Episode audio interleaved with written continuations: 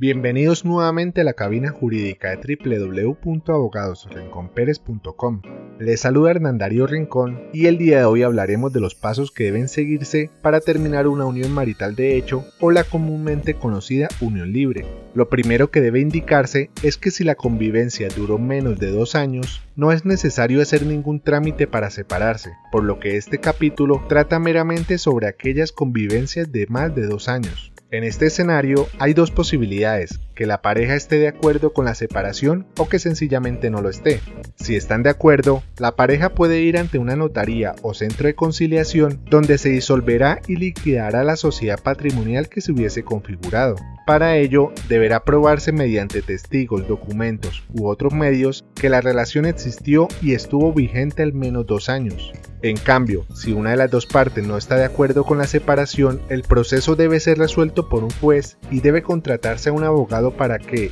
dentro del año siguiente a la finalización de la convivencia, interponga la demanda y le solicite al juez que declare la existencia de la unión marital de hecho, así como la disolución y liquidación de la sociedad patrimonial, que es el acto donde se reparten los bienes que se adquirieron mientras la convivencia estuvo vigente, sin tener en cuenta lo que tenía cada uno antes de la relación ni las herencias que hubiesen podido haberse adquirido, siendo lo usual que el patrimonio se distribuya en partes iguales. Consúltanos sobre este y diversos temas en www.abogadosrenconperes.com.